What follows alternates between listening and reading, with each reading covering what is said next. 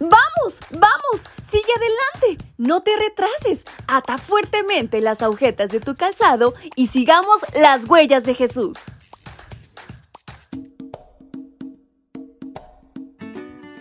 Muy buenos días chicos y chicas, ¿cómo están en esta mañana? Espero se encuentren muy bien, pero sobre todo muy contentos de iniciar un nuevo día acompañado de la mano de Dios.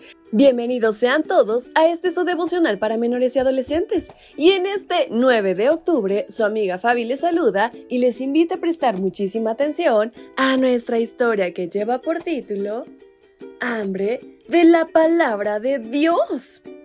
Vienen días, afirma el Señor, en los cuales mandaré hambre a la tierra, no hambre de pan ni de sed de agua, sino hambre de oír la palabra del Señor. Libro de Amos capítulo 8, versículo 11.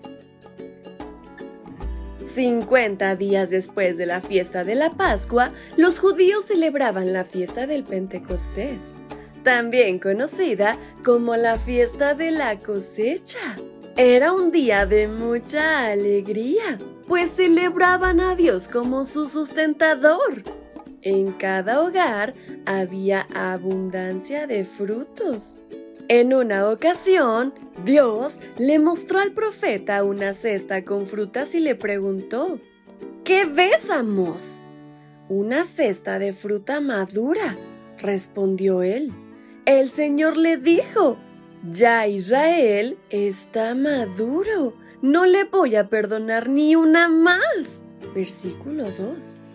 Por medio de esta ilustración, Dios le estaba queriendo decir a los israelitas que ya no iba a poder protegerlos de los ataques de los enemigos. Así como la fruta madura es comida, los israelitas sufrirían invasión, sus ciudades serían destruidas y muchos serían llevados en cautiverio debido a la idolatría que había en medio del pueblo. En ese momento de crisis, muchos se iban a lamentar del tiempo perdido. Iban a anhelar escuchar algún mensaje profético y estudiar la palabra de Dios.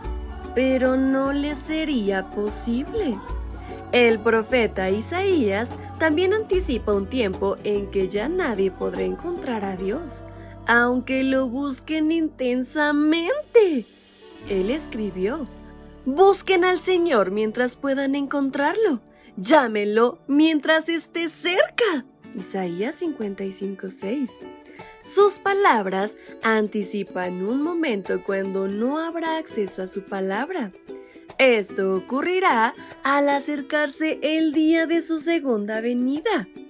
Entonces apreciaremos todo lo que hayamos aprendido de la palabra. Sus promesas nos sostendrán en cualquier crisis que se avecine y estaremos fortalecidos para esperar a Jesús a pesar del caos mundial.